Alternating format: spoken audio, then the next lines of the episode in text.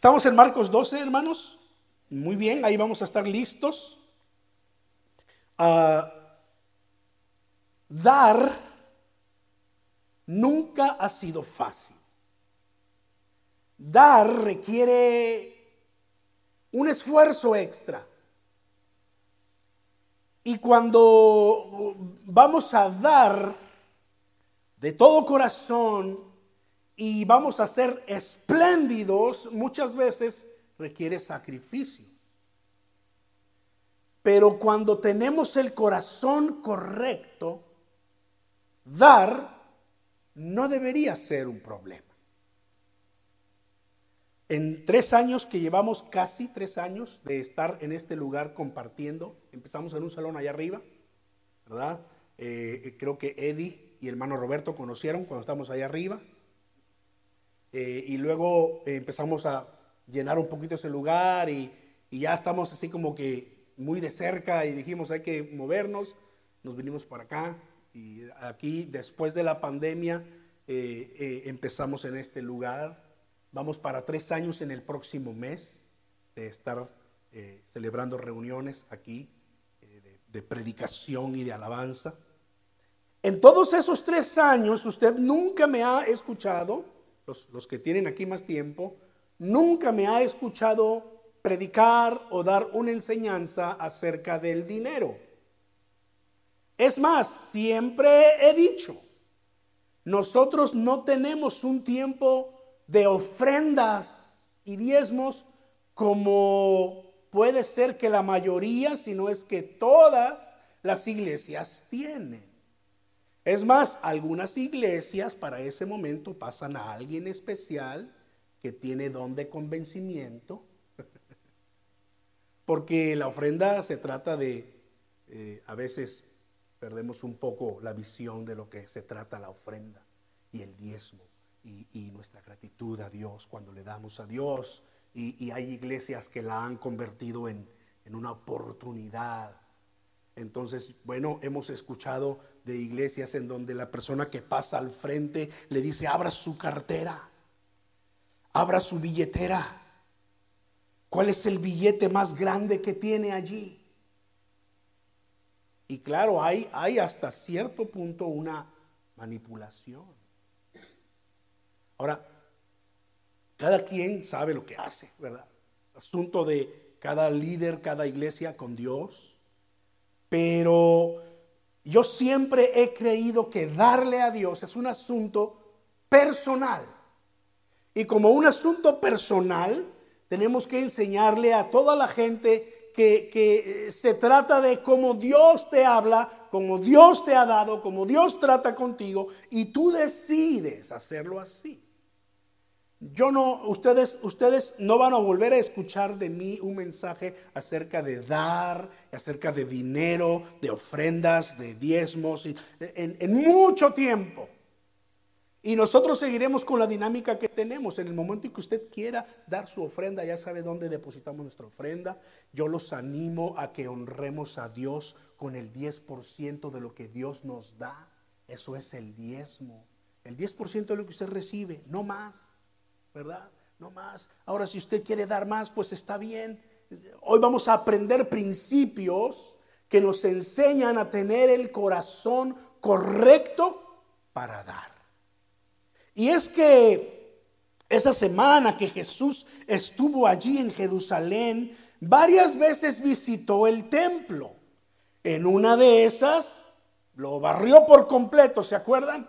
Y llamó a todo el mundo de los que estaban allí ladrones porque vienen a esconderse de sus fechorías a la casa de Dios. Pero en otra de las ocasiones, dice el versículo 41 al 44, eh, en, en, en Marcos, perdón, Marcos capítulo 12, 41 hasta el 44, que esa ocasión estaba Jesús sentado delante del arca de la ofrenda. Entonces había un gran recipiente y todo mundo dice, llegaba y echaba dinero en el arca.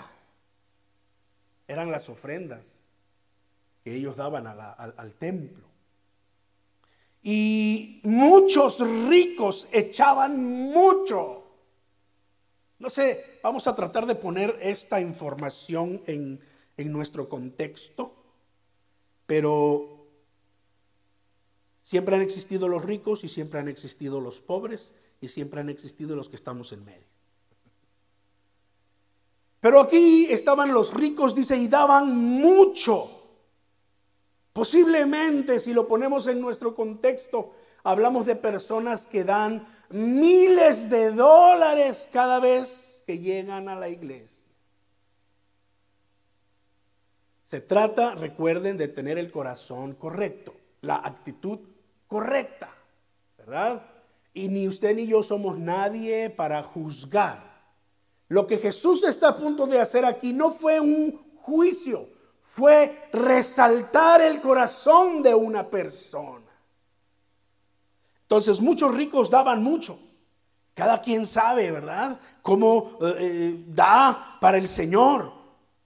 Dice el versículo 42, y una ah, viuda pobre vino y echó dos blancas, o sea, un cuadrante. Para que nosotros entendamos, la blanca era la moneda de menos valor en territorio de Israel. Y un cuadrante era la moneda de menos valor en el imperio romano.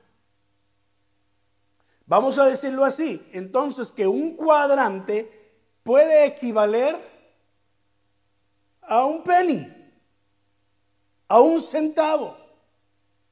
¿Qué le hace usted a los centavos? La gente los tira. Y yo los levanto.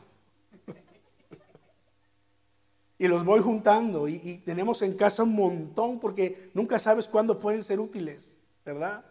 Un día quieres comprar, qué sé yo, una cajita de huevo y no tienes nada y, juntas todas esas monedas y vas al, a donde te los cambian y lo eches ahí, te arroja cinco dólares. Dices, wow, tengo cinco dólares en tanta monedita. Tal vez porque nunca has tenido la necesidad de comprar una cajita de huevo.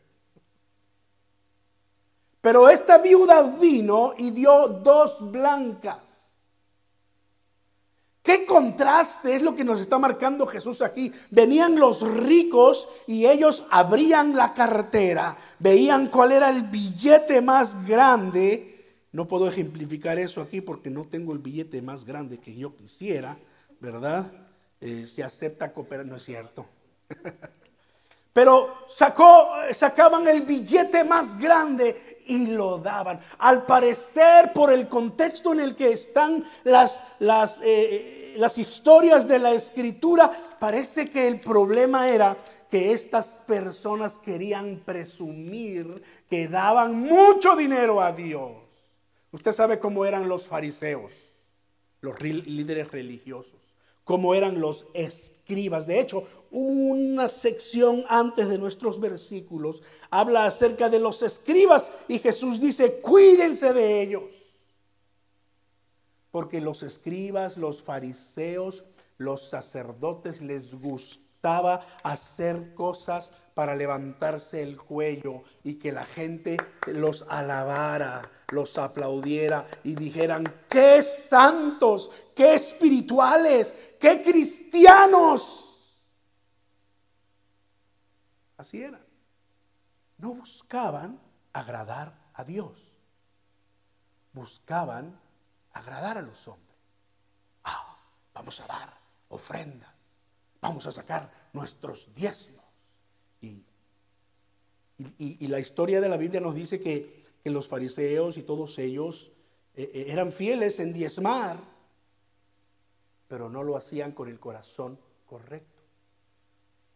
En otra ocasión vamos a predicar esos versículos que están allá en Mateo capítulo 23, pero Jesús llega a decir varios, ay de ustedes, escribas y fariseos hipócritas, sepulcros blanqueados, por fuera una tumba muy bonita, de mármol recubierta de oro, con flores frescas todos los días, pero por dentro, podredumbre. Hay de ustedes que sí traen el diezmo de todo, pero su corazón lejos de mí. Eran los ricos que traían su ofrenda, contrastado con aquella viuda que trajo dos blancas. las dos moneditas más pequeñas. Entonces, yo tengo cinco enseñanzas que vamos a aprender aquí, pero se me ocurrió una sexta. Enseñe a sus hijos a ser generoso, a darle a Dios cuando sea el tiempo de la ofrenda, cuando usted vaya a dar su ofrenda, lo que usted dé, y si está con sus hijos, con usted, tráigalos con ellos, enséñelo. No importa si ellos dan un cuadrante, dos blanquitas, no importa, enséñele el corazón correcto y estaremos haciendo bien. Estaremos haciendo bien. Ay, el tiempo, ¿por qué no detenemos el tiempo por un momento? Porque quiero contarles una historia que, que me gustó mucho, pero me voy a conformar con hablarles de ese comercial de televisión sobre la generosidad. Seguramente usted lo ha visto porque usted también ve televisión, ¿verdad que sí? O yo aquí soy el único que ve televisión. Ese comercial de la generosidad en donde está la señora en su tienda y, llega eh, otra señora eh, muy necesitada con, dos de sus hijos y conforme pasa allí el video se ve que sus ropitas están muy desgastadas y llega y, compra y solamente le alcanza para una pieza de pan y la mamá le dice a su hija que está ahí en la tienda, hija, ponle, ponle dos este, piezas de pan más en su bolsa. Y está la señora, creo que está lloviendo y está esperando salir y la niña viene y le pone esos dos, esas dos piezas de pan en la bolsa, ¿verdad? Y luego el comercial, generosidad, pásala, enseña que enseñarle a nuestros hijos a ser generosos con Dios.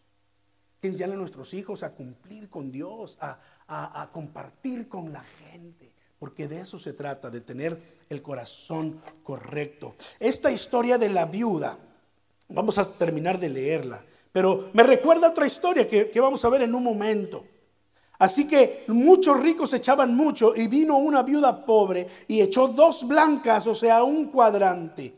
Entonces llamando a los discípulos, les dijo, de cierto, les digo que esta viuda pobre echó más que todos los que han echado en el arca. Si queremos ponerle el, punto de exageración a la narración, diríamos, esta viuda pobre ha echado más que todos juntos. Porque eh, todos han echado de lo que les sobra. Imagínense qué tan ricos eran que daban grandes cantidades de dinero y era lo que les sobraba. Todos dan de lo que les sobra. Pero esta, de su pobreza, echó todo lo que tenía, todo su sustento. Y la historia termina allí. Otro evangelio, Lucas, también nos narra el evento. Dice que los fariseos lo escucharon y se enojaron, porque parecía que estaba hablando de ellos. Bueno, eran los fariseos, eran los escribas, eran los religiosos. Se, daban por aludidos porque era su, su estilo de vida. Esta historia tiene grandes enseñanzas para nosotros, pero quiero que vayamos a esta otra historia en segunda a los Corintios y leamos allí algunos versículos. Pablo levantó iglesias en toda esa región, la región de Macedonia, por una visión del Espíritu de Dios. Pablo se estaba preparando para ir a otro lado. Pero el Espíritu de Dios, según Hechos capítulo 16, el Espíritu de Dios le dijo, no Pablo, no vas a ir allá. Y dice Pablo, el Espíritu nos lo impidió. Y, no entendimos, así que dijimos, pues entonces vamos para tal parte. Y el Espíritu Santo otra vez, no Pablo, no quiero que vayas allá. Y entonces Pablo vio una visión, que vio a un macedonio, un ciudadano de Macedonia, que le decía, ven, pasa por aquí, ayúdanos. Y dice la escritura que Pablo entendió entonces que eh, el Espíritu de Dios los estaba guiando a ir hacia Macedonia y a Macedonia fueron. Entonces, eh, la iglesia de los filipenses eh, está ahí en Macedonia, Éfeso está en esa región. Y esa región se caracterizaba por, por ser una región con mucha necesidad. No eran de las regiones del imperio romano que tuvieran más recursos. Había por ejemplo, ciudades como Corinto. La ciudad de Corinto era una ciudad muy rica, pero Macedonia, la región de Macedonia, tenía ciudades con gente, con gente trabajadora, con gente que, le batallaba y en ocasiones no les alcanzaba para poder pagar los biles. Entonces, eh, el apóstol Pablo anima a la iglesia de Corinto, que es muy rica, por eso le escribe a los Corintios en esta segunda carta y les dice, hermanos, yo les animo a que así como Dios los ha bendecido sobremanera, también así ustedes den una ofrenda para los necesitados, una ofrenda para los pobres. Ahora miren, miren en el capítulo 8, vaya leyendo conmigo si tiene su escritura allí cerca. Asimismo, hermanos, les hacemos saber la gracia de Dios que se ha dado a las iglesias de Macedonia iglesias de las que les menciono, que en grande prueba de tribulación, la abundancia de su gozo y su profunda pobreza abundaron en riquezas de su generosidad. Pues doy testimonio de que con agrado han dado conforme a sus fuerzas y aún más allá de sus fuerzas pidiéndonos con muchos ruegos que les concediésemos el privilegio de participar en este servicio para los santos. Y no como lo esperábamos, sino que así mismos se dieron primeramente al Señor y luego a nosotros por la voluntad de Dios. Sucedió que las iglesias allá en Jerusalén y toda esa región de Judea, en Palestina, se empobrecieron. Cuando la iglesia empieza, hubieron muchos ricos que donaron sus casas, vendieron sus terrenos y lo traían a los apóstoles y decían, para los pobres, para los necesitados, para las viudas.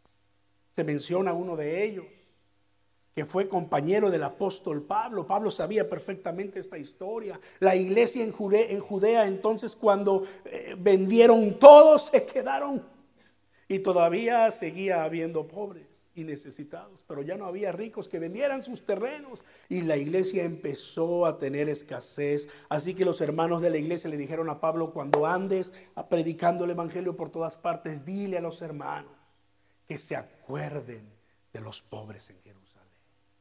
Y Pablo lo hizo fielmente. El lugar donde iba y levantaba una iglesia, le decía a los hermanos, hermanos, envíen una ofrenda a la gente de Jerusalén. Entonces a los corintios les estaba escribiendo esa carta para decirles, manden una buena ofrenda conforme a, a como Dios los bendice. Y quiero hablarles de estos macedonios. Dice que en grande prueba de tribulación y en su profunda pobreza, eso no importó. Ellos abundaron en riquezas de su generosidad, mostraron generosidad. Dice que dieron conforme a sus fuerzas. Y luego Pablo dice, pero, pero dieron incluso más allá de sus fuerzas, pidiéndonos con muchos ruegos que les concediésemos el privilegio de participar en este servicio a los santos. Es que eh, el apóstol Pablo les había dicho a los macedonios, hermanos, nosotros entendemos que ustedes también, como los hermanos de allá de Jerusalén, están pasando por pruebas, están pasando por tribulación. Yo sé que muchos de ustedes no tienen trabajo. Yo sé que muchos de ustedes apenas y salen con sus gastos. Yo sé que algunos de ustedes incluso tienen dos meses de renta, deben dos meses de renta. No, hermanos, ustedes Ustedes no den, hermanos, Pablo diciéndole a la iglesia, usted, está bien hermano, ustedes si no dan, no, no, no se preocupen, están los de Corinto, esos hermanos tienen grandes negocios, ellos van a dar lo que Pero entonces los macedonios detienen a Pablo y le dicen, no Pablo, nosotros también queremos tener la bendición de dar para nuestros hermanos en Jerusalén. Cierto, estamos pasando por pruebas. Cierto, no somos personas muy pudientes, pero algo tenemos para dar y vamos a dar. Y Pablo dice que los hermanos de Macedonia se pusieron de acuerdo y dieron conforme a sus fuerzas. Y dice Pablo, y más allá de sus fuerzas, porque aunque estaban en necesidad, eso no los detuvo para dar. Tenemos cinco grandes lecciones que yo encontré aquí por supuesto que hay más, pero no quiero agotarlas en esta vez, ¿verdad? Déjenme algo para cuando vuelva a predicar sobre dar dentro de otros tres años. Nosotros podemos aprender estas grandes lecciones de la viuda y de los macedonios. Y mi corazón, mi deseo es que podamos recibir esta enseñanza de la forma más correcta. Tengo que volver a decir esto. Ni yo, ni Dios, mucho menos queremos su dinero. Este es un asunto entre usted y Dios. Pero esto es lo que la Biblia nos enseña. Primer enseñanza. Y voy a regresar a Marcos capítulo 12. La viuda nos enseña que no ofrendamos de lo que nos sobra, sino una porción escogida para el Señor. ¿No le ha pasado que de pronto usted ha dado de lo que sobra? No sabe qué hacer con varias monedas que trae ahí. O se las da a alguien que le pide en la calle. Venimos a la iglesia y a veces eso se repite por acá. Aquí no lo hacemos, pero hay iglesias en donde los uh, ujieres o no sé cómo le llamen, ¿verdad? Pasan con la canastita, la, no sé cómo se llama eso que usan para cazar mariposas, creo, no sé cómo se llama eso, pero eh, entonces la gente no está preparada para ofrendar. Yo me he dado cuenta en iglesias donde he pastoreado y que esa es una costumbre. La gente no está preparada para ofrendar. A mí me ha pasado muchas veces. No estoy preparado. Yo soy una persona que normalmente paga con tarjeta porque pues es lo más fácil y casi no traigo cash. A veces sí. Pero no me, no me preparo muchas veces para el cash. Y, y, en la iglesia pues todavía no se han modernizado como para darme una maquinita y... ¿Cuánto vas a dar, hermano? Pues este, a ver, ¿verdad? El problema es que mucha gente ofrenda de, de lo que nos sobra. Pero lo que es mejor es que usted y yo escojamos nuestra ofrenda. Decida en su corazón. Voy a darle ofrenda al Señor. Voy a dar esto. Voy a dar mi diezmo. Voy a darle esto al Señor. Esta historia de la viuda me recuerda a otra viuda en el Antiguo Testamento. El apóstol, el, profeta, el profeta Elías llegó a un lugar llamado Sarepta, fuera del territorio de Israel. Esta era una viuda, ella y su hijo. Y Dios le dijo, ve con ella y dile que te hospede y que te dé de comer. Y Elías vino y le dijo, mujer, ¿tienes algo de beber? Ay, por favor, cuando regreses también tráete una, una tortita, cocíname una tortita, porque tengo hambre. Y la mujer le dijo, mm, mira que solamente tengo este poquito de harina y este poquito de aceite. Estaba juntando leña para cocinar una tortita para mi hijo y para mí, comer por última vez y esperar a morirnos de hambre, porque no tengo. Y es que había una gran sequía en ese tiempo, no había llovido y había escasez. Y entonces el profeta Elías le dijo a la mujer, mira, está bien, haz como tú lo has dispuesto. No te voy a interrumpir. Haz como tú has dispuesto, pero tráeme a mí para, para comer primero. ¡Wow! ¡Qué atrevimiento! Y una cosa te digo, le dijo el profeta eh, Elías. que tu harina ni tu aceite van a escasear todo este tiempo. Y la mujer se. Y fue y cocinó y le trajo la torta al profeta Elías y el profeta Elías pudo comer. Y la mujer regresa y vio que todavía tenía harina y tenía aceite y cocinó una torta para ella y para su hijo y comieron. Y regresó y vio que todavía había harina y aceite y siguió y siguió y siguió hasta que vino la lluvia y los campos volvieron a reverdecer y volvió a surgir eh, el trigo y volvió a surgir todo aquello para que ella pudiera entonces tener suficiente. Es que nuestro problema a veces es que nos olvidamos del Dios de la Biblia, del Dios de las promesas. La viuda nos enseña a darle a Dios lo que es de Dios. La Biblia nos enseña que cuando se trata de dar con el corazón correcta, al escoger nuestra ofrenda, se trata de dar pasos en fe y confianza en Dios. Lo que tú le das a Dios, Dios te lo devuelve a ti. Y hasta cuadruplicado. Dios no es deudor de nadie. Y Dios te devuelve lo que tú le das. ¿Sabes cuántas veces he comprobado esta verdad? Segunda enseñanza, la viuda, aquí en Marcos 12, nos enseña que lo que le importa a Dios no es la cantidad, sino la calidad de tu corazón. Porque Dios no ve lo, lo exterior. Dios no ve lo externo, Dios ve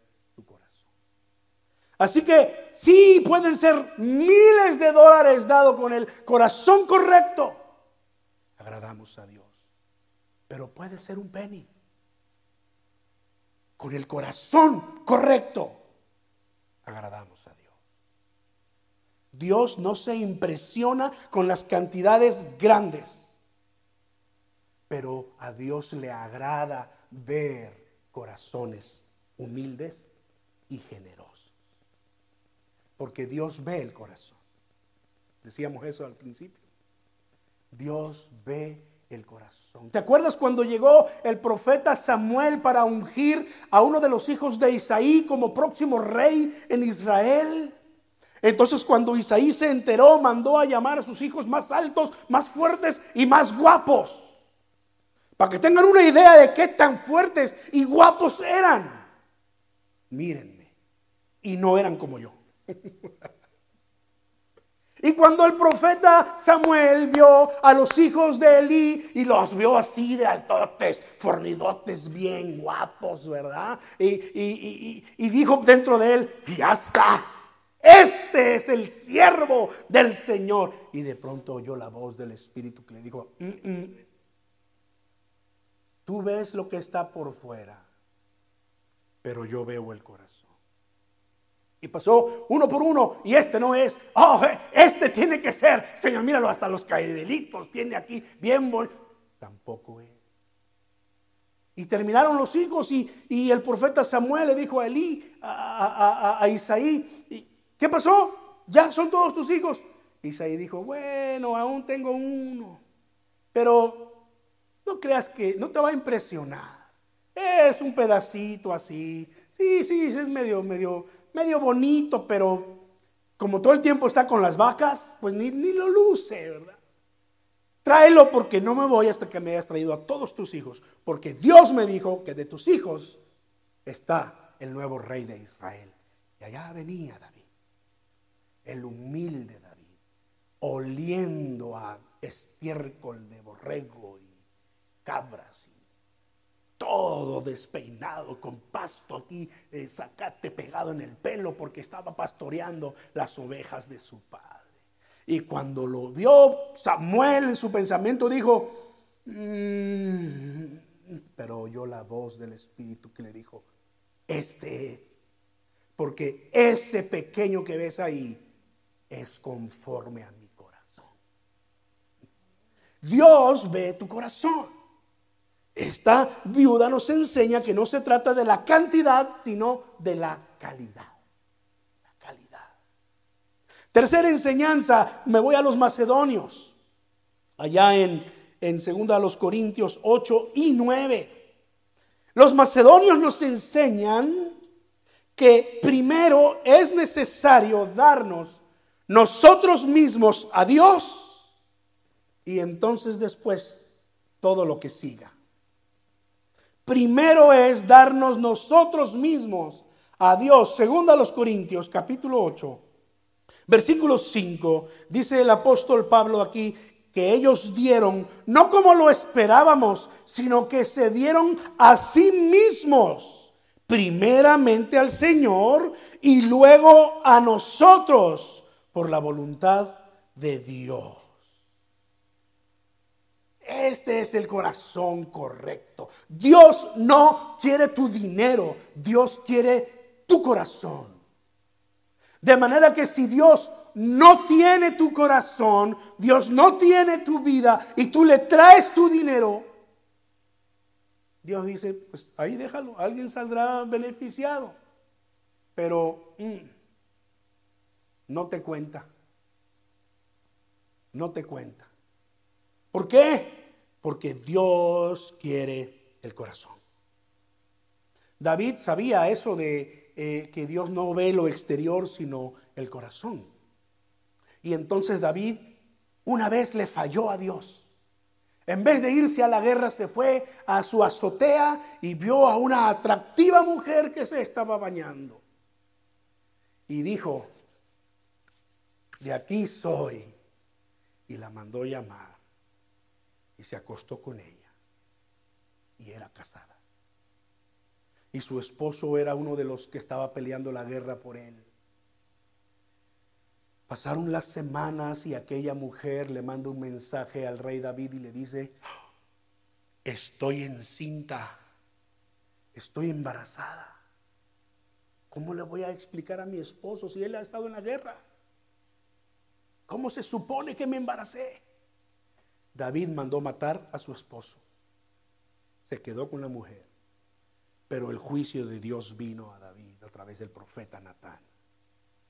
Cuando David entendió que había fallado a Dios, se arrepintió de todo corazón, escribió dos de los salmos más preciosos, uno de ellos el Salmo 51, donde le clama a Dios por perdón, por limpieza en su corazón, por el que renueve su espíritu en él. Y al final el salmista en el versículo 15 y 16 le dice a Dios, porque tú no quieres sacrificio, que yo los daría. Si tú me pidieras sacrificios, yo lo daría. ¿Cuánto quieres? ¿Quieres mil borregos? Yo agarro mil borregos y te los sacrifico. Pero tú no quieres sacrificios. Lo que tú quieres es un corazón contrito y humillado. Porque al corazón contrito y humillado no desprecias tú, oh Dios. Eso es darse al Señor. Eso es darse uno mismo a Dios. Señor, me, entrego a ti. Todo lo que soy te pertenece. Alguien ha utilizado un llavero como, como una ilustración para rendirse a Dios. Y es que a veces nosotros le decimos, Señor, te entrego todo lo que soy, pero este, esta, esta llave no, Señor, porque esta llave es de mi vida sentimental. Y no quiero que me vengas a decir con que con la mujer con la que estoy no es mi esposa y no debo estar. Esta no te la doy. O Señor, te entrego todo lo que soy, Señor, pero, pero sabes que este, esta, esta llave no, Señor. Esta llave es del dinero. Y eso de, ¿qué? Dar diezmo. ¿Qué? Dar ofrendas para las misiones. ¿Qué? Enviar a los necesitados? ¿Qué? No, Señor. Todo lo que quieras menos mi dinero. Y tú ponle nombre a cualquier otra área de tu vida. Le dices a Dios, te entrego mi vida, pero... Y empezamos a sacar llaves. Y cuando nos damos cuenta, todas las llaves se quedaron en nuestra bolsa. Pero Dios pide nuestro corazón. Alguien dijo una vez, wow, Dios pide mucho. No, Dios no pide mucho. Dios pide todo. Dios pide todo. ¿No dice eso el Salmo 24? Del Señor es la tierra y su plenitud, el mundo y los que en él habitamos. Todo es de Él.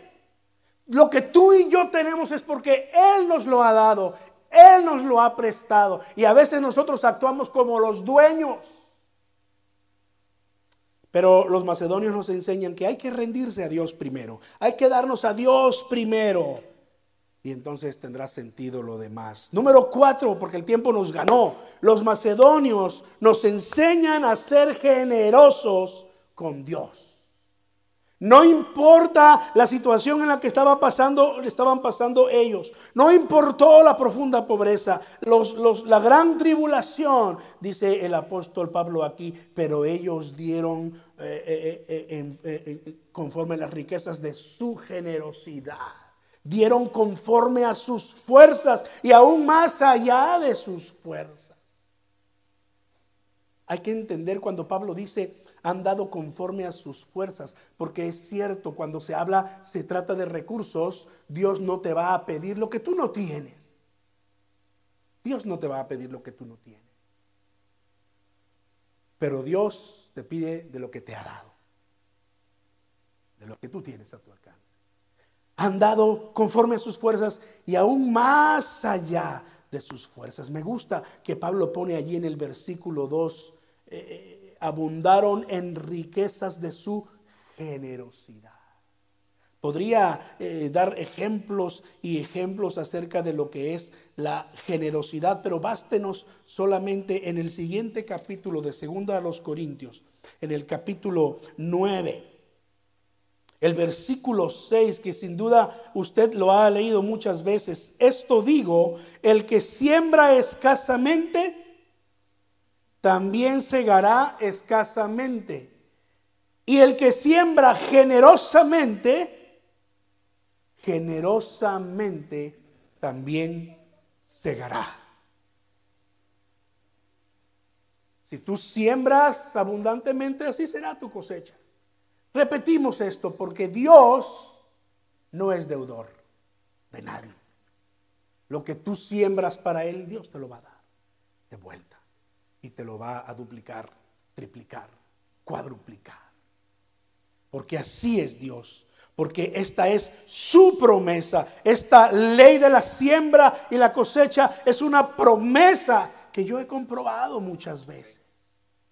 Dios es fiel. Entonces yo quiero ser generoso con Dios. Quiero tener el corazón correcto para darle a Dios lo que es de Él, lo que yo he dispuesto en mi corazón.